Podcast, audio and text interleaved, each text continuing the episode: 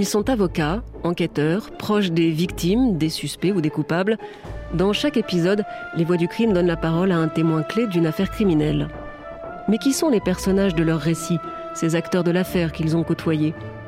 Victimes, suspects, coupables, policiers ou avocats je vous propose de revenir sur leur parcours, d'explorer ensemble leur personnalité et de vous faire découvrir certains aspects méconnus de leur histoire. Je suis Isabelle Choquet. Je vais tenter avec vous de comprendre celle qu'on a appelée la dépeceuse de Tours, Sylvie Reviriego. Son cas est unique dans les annales criminelles, parce que son crime est atroce, parce qu'elle l'a commis seule, et parce que c'est une femme qui s'en prend à une autre femme. Sans doute aussi parce qu'il garde une part de mystère. Comment une femme peut-elle tuer sa meilleure amie et la dépecer pendant deux jours? Quelle force l'a donc poussée? La réponse se trouve peut-être dans sa personnalité, mais on la connaît mal, Sylvie Reviriego. Ou disons que ce qu'on connaît d'elle ne nous éclaire pas beaucoup. Au procès, sa mère a expliqué qu'elle était la fille dont toutes les mamans du monde peuvent rêver. Une petite fille modèle qui va à la messe tous les dimanches, qui souffre malgré tout des moqueries des autres enfants. Elle a gardé les séquelles d'une polio. Elle quitte l'école assez tôt et comme elle est bonne couturière, elle travaille comme piqueuse dans des entreprises de confection. Elle se marie jeune, à 19 ans elle est enceinte.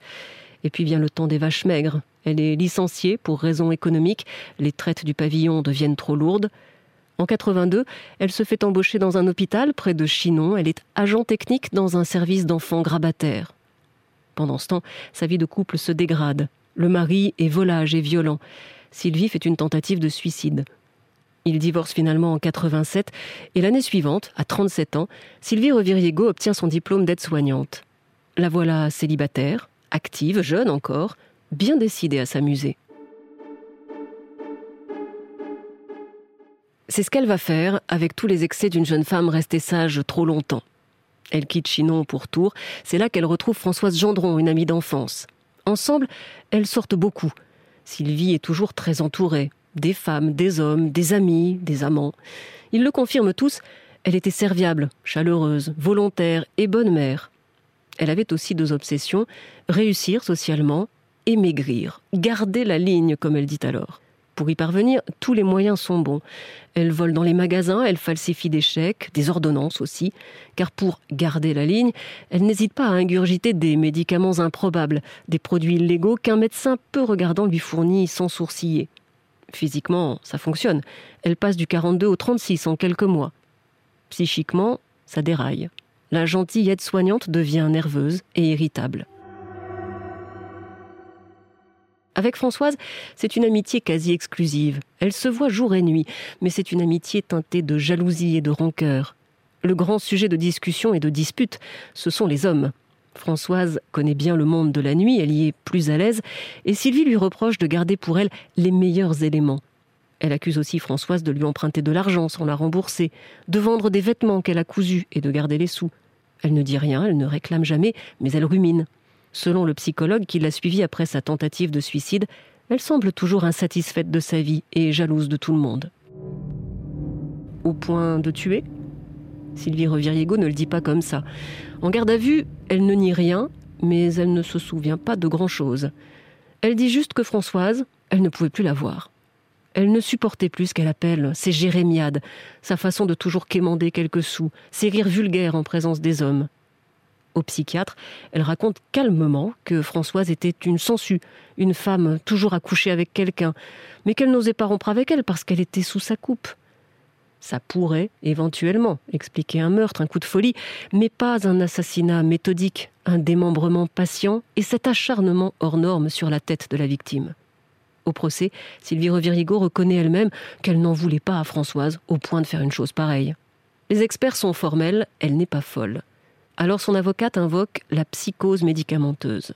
Maître Catherine Lison-Croze se souvient. Au moment de la reconstitution, il y avait des boîtes de pilules partout dans la cuisine. Sa mère m'a appris qu'elle ingurgitait plus de 20 gélules par jour. Des amphétamines, des extraits thyroïdiens frais, des anxiolytiques, notamment du lysanxia, un produit qui a des effets amnésiants et hypnotiques, mais chez certaines personnes, au lieu de calmer, il décuple l'agressivité, il désinhibe, il provoque des troubles de la conscience. Cette piste ne sera pas retenue par le jury. En 91, Sylvie Reviriego est condamnée à la perpétuité. Son nouvel avocat, Pierre-Olivier Sûr, n'en démord pas. Comment imaginer qu'une femme sans histoire puisse commettre de tels actes sans prendre en compte l'effet d'une force extérieure? Dans ce cas, il n'y a que deux possibilités, le diable ou les médicaments. La justice a écarté les médicaments, reste le diable. Ou peut-être la diabolique.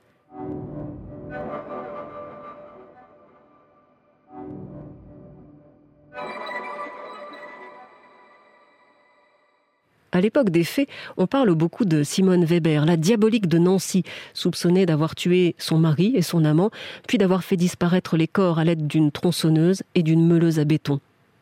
En matière de dépeçage, c'est souvent la loi des séries, explique un expert en médecine légale. Il n'y a pas contagion, mais imitation. Par la lecture des journaux, il se produit tout à coup, dans une tête en gestation de crime, l'acceptation d'un procédé qui paraît créer l'impunité. Avant Sylvie Reviriego, il y a eu Simone Weber, mais aussi Landru, le docteur Petiot. Plus tard, il y aura Luca Rocco Magnotta, le dépeceur canadien. Dans ces affaires, souvent, le dépeçage est surtout un moyen de faire disparaître le corps. Ce n'est pas le cas dans l'affaire Gendron. Sylvie Reviriego ne s'est pas cachée. Elle a opéré sur son balcon, à peine dissimulé par le garde-corps. Elle a déposé les sacs plastiques sur le parking de l'hôpital et elle a jeté la tête de sa victime dans la rivière sous les yeux de son fils en parlant de vieux déchets qui ne sentaient pas bon. Au procès, la Cour a entendu le professeur Étienne Charles Froger, spécialiste de médecine légale et de criminologie.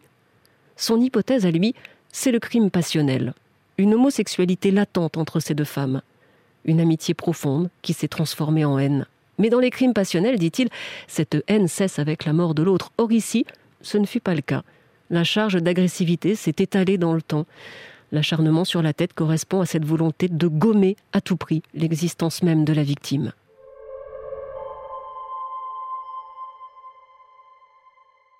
Sylvie Reviriego est sortie de prison en 2010.